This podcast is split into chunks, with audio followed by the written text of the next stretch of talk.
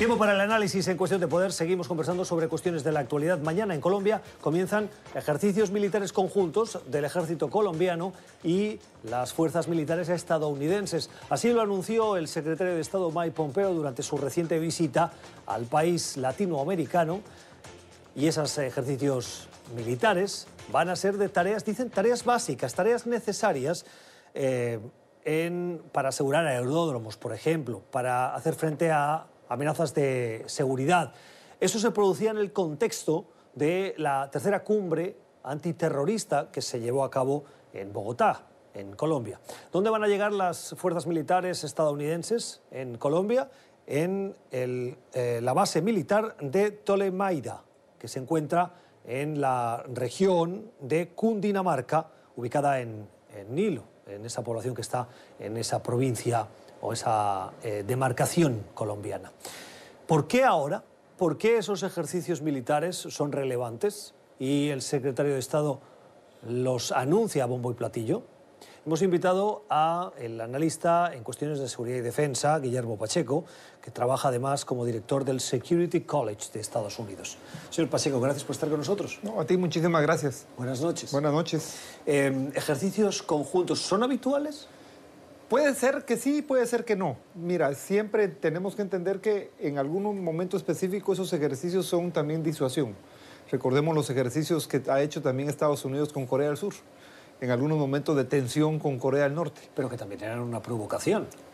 Claro, por eso digo, es un, es, un, es un, es un tema disuasivo. Entonces, obviamente, ¿por qué en este momento acaba de estar Pompeo en Colombia, acaba de terminar la tercera cumbre antiterrorista de, la Organización de los Estados Americanos, la tensión misma de la salida de Guaidó, de la manera en que salió, cómo está, está en Europa. Entonces creo yo que el, mensaje es muy claro, el mensaje es muy claro y no olvidemos que eh, final de año, principio de, final del año pasado, principio de este, el tema de Soleimani en, en Irán, en Irak, la manera como se hizo tiene también Puede decirse, ¿tienen alguna relación? Puede ser que ninguna. Pero el hecho que Estados Unidos esté mandando mensajes claros ahora me parece que es importante analizarlo. Yo no le quiero contradecir en público, pero cuando usted dice que el mensaje es muy claro, a mí no me lo parece tanto. Entonces le voy a pedir que me ayude a comprenderlo. Tal vez no lo sé interpretar bien pero precisamente Estados Unidos ha estado mareando la perdiz, utilizando el refranero castellano, para decirnos que si eh, todas las opciones sobre la mesa sí, ahora no, ahora 5.000 tropas para Colombia, ahora eso solo estaba escrito en una libreta, ahora sale Bolton, ahora reconocimiento de Maduro y ahora ejercicios militares. La verdad, yo sigo muy confundido, no sé si como las perdices, pero... no, mira, entendamos una cosa, muchas veces estos, estas estrategias disuasivas tienen diferentes métodos. Entendamos una cosa, eso no quiere decir que el método político estratégico de los Estados Unidos para tratar de mover a Maduro vaya a cambiar en el sentido de que ellos prefieran la intervención militar a los esfuerzos político-diplomáticos. Creo que ya lo han dicho, ya han dicho que prefieren la diplomacia a la fuerza militar. Por eso digo, pareciera que, eh, que estos ejercicios, la cercanía, 5.000 efectivos, no, Estoy hablando disuasivos. ¿En qué sentido? Por eso te decía de la relación tema Suleimani. ¿En qué sentido? En el sentido de decir, mire, aquí estamos. Y en cualquier momento que sea necesario, lo vamos a utilizar. No es nuestro objetivo porque vamos a seguir en la instancia político-diplomática, pero de ser necesario, lo vamos a usar. Para mí ese fue el mensaje igual con, con Soleimani, el hecho de, de poder somatar la mesa, un poco algunos dicen, no, e, e, eso era en tiempos electorales. No, no. Tenemos que entender que en algún momento se le exigía a Trump cierto punto en el sentido de poder él decir que sí iba a utilizar a, pegar sobre la mesa. Entonces creo yo que el tema Soleimani no es únicamente para Irán, Irak, no es únicamente para el Oriente Medio. Me parece que el mensaje de Soleimani incluye también el hecho de lo que está pasando ahorita eh, con, estos ejercicios en, en Venezuela, en el sentido de que sí, la preeminencia son las discusiones, todo el esfuerzo que estamos haciendo en el ámbito político diplomático. Y ahí también tenemos que entender una cosa. Antes de iniciar el viaje para, América Latina, el secretario Pompeo se sentó en la Organización de los Estados Americanos.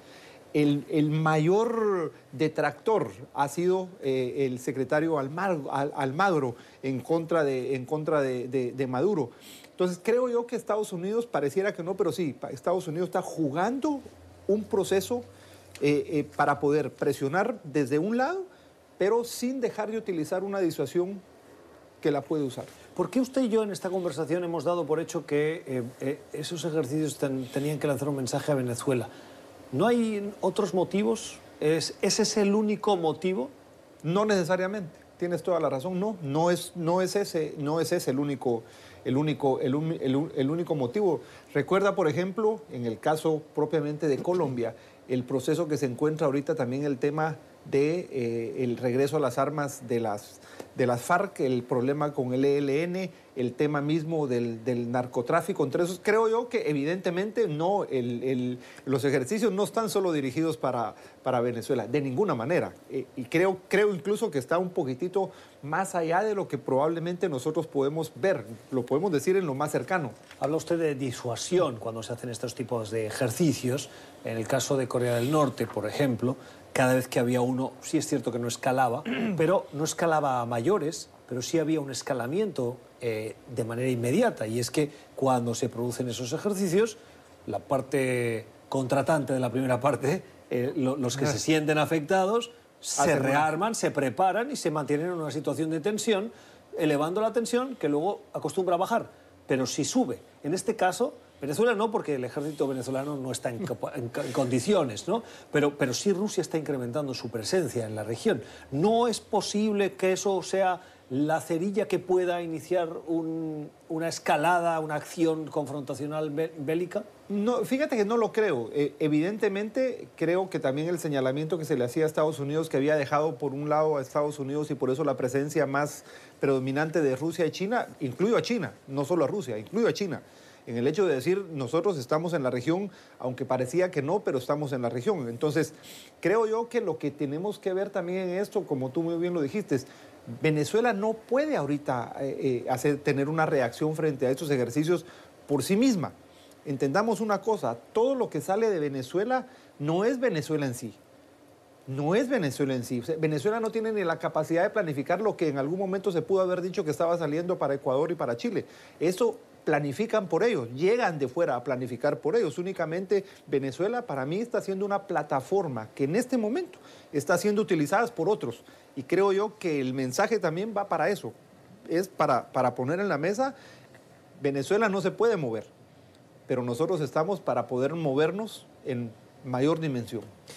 ¿Qué tipo de ejercicios van a hacer conjuntamente? Porque eso nos puede dar pistas de las capacidades o es algo que eso es, confidencial, es secreto? En parte es secreto, pero por eso muy bien el, término que tú, que tú eh, utilizaste, los básicos, y, no se va a ver, en lo real no se va a ver más allá de eso. O sea, en lo real no se va a ver más allá de eso en el sentido de eh, lo, básico, eh, incluso casi me atrevería a decir, aunque no está en el informe, que va a ser, la mayoría va a ser tropas de ingeniería. ¿Qué es normal. Que, que, que es lo básico en temas de poder, temas también de desarrollo. Eh, puede subir un poquitito en el tema de fortalecer eh, nuevo, nuevo uso de, de, armamento, el, que puede en algún momento llegar a utilizar eh, viniendo de Estados Unidos. Pero, pero digo, lo que, lo que menos va a llevar a Estados Unidos es un armamento letal, por decirlo de esa manera. Yo pienso que en ¿Hay este... armamentos no letales? Sí, hay armamentos. Ah, digo, hay bueno, entendámoslo de una manera. Perdón, el, armamento, cuando hablo letales de largo alcance, o sea, pero al final misiles, sí. Entendamos una cosa. Mira, el escenario en el que nos estamos jugando ahora es invisible. Eh, porque esto es lo visible, un ejercicio es lo visible. Pero donde nos estamos jugando es poder tener en Tolemaida o en otro lado una base donde, de donde me pueda mover en lo invisible. ¿A qué me estoy jugando? Me estoy jugando en ataques, en, pero desde, desde, desde el espacio mismo, de, utilizando la misma inteligencia artificial. ¿Puede que eso sea una cortina de humo para poder desplazar un equipo técnico o eh, de operaciones especiales de operaciones que reciba este, este amparo eh, y, pero que se instalen allí para operaciones más secretas. Exacto, pero vuelvo y repito. Pero eso es pura especulación. Quiero sí, sí, claro no, no. a la audiencia que no estoy haciendo una afirmación, estoy preguntándole a un experto si eso sería formaría parte de lo habitual. Y puede seguir en la misma especulación, podemos decir que sí, entendiendo que también no las tradicionales fuerzas especiales, pues, era lo que yo mencionaba, fuerzas especiales existen ahora desde la misma instancia de, inteligencia artificial, de, la misma, de, los mismos ataques cibernéticos. Hay ahora eh, fuerzas especiales cibernéticas. Entonces, no necesariamente vamos a ver las fuerzas especiales tradicionales. Por eso te decía, cuando dicen ejercicios militares básicos, es lo que vamos a ver. Pero todo esto de la cibernética, de ciberseguridad, ciberterrorismo, no lo vemos, porque pueden estar en una pequeña carpa, en una pequeña oficina. Entonces creo yo que para mí lo más importante en este caso de, los ejercicios es el mensaje de los Estados Unidos que está presente. O sea, que empieza desde lo, por eso te mencionaba, empieza desde la OEA y empieza cómo se mueve Pompeo, a dónde va. Entonces, creo yo que está empezando el 2020 con un mensaje muy claro de los Estados Unidos. Estoy terminando ya. ¿Qué tipo de apoyo está recibiendo el eh, ejército venezolano de Rusia. Lo digo para tener y ofrecer una comparativa. Si Colombia, que no sé si usted me lo puede confirmar, pero creo que es el ejército mejor capacitado y preparado hoy de América Latina, excluyendo a Estados Unidos, recibe esos ejercicios conjuntos y ese adiestramiento, si se puede decir así, con un ejército de primer nivel como es el estadounidense, Venezuela recibe el apoyo de Rusia. Esos dos apoyos, ¿en qué son comparables? Ninguno. Ninguno sabes por qué, porque Rusia no tiene la capacidad económica en este momento de dar el apoyo que le puede dar Estados Unidos a Colombia. De ninguna manera. Pero hemos visto apoyo en baterías, no sé si la palabra es correcta, pero usted me corrige, baterías antiaéreas, por ah, ejemplo. Claro, lo, básico, lo básico y lo, clásico, que es lo que, lo que le puede enviar eh, Rusia a, Venezuela. Pero más allá de eso no va a pasar, eso sí, eh, tenemos que entender una cosa y eso lo vemos eh, a Rusia moviéndose no solo en Venezuela, ¿Qué está haciendo Rusia? Antes esa escasez económica que tiene para poder brindar tecnología de punta a sus Fuerzas Armadas, lo que está haciendo es utilizando ciberataques, o sea, el, ciberterrorismo, como tú lo quieras llamar. Entonces, donde más Rusia se está jugando ahora una presencia global ha sido desde la cibernética. Y creo yo que uno de los mayores aportes que le puede dar, aun cuando le pueda dar de largo alcance, medio alcance, eh, entrenamiento eh, a, las, a, las, mismas eh, tropas. Creo yo que lo que más está dándole Rusia a Venezuela es la parte de cibernética, la parte de inteligencia para fortalecerlo en la medida de unión con, con Cuba. Y ahí creo yo que es donde se mueve y de eso donde nos vamos a empezar a mover cada vez más en el futuro en lo no visible. El análisis de Guillermo Pacheco es analista, experto en cuestiones de seguridad y defensa y es director del Security College de Estados Unidos. Hoy nos acompaña el día antes en el que dan comienzo oficialmente, formalmente, esos ejercicios conjuntos entre los ejércitos de Estados Unidos y Colombia. Señor Pacheco, gracias. Muchísimas gracias a ti. Buenas noches. Pueden escuchar esta entrevista en nuestro podcast en Apple y en Spotify y háganos llegar sus comentarios a la cuenta de Twitter Cuestión Poder NTN24.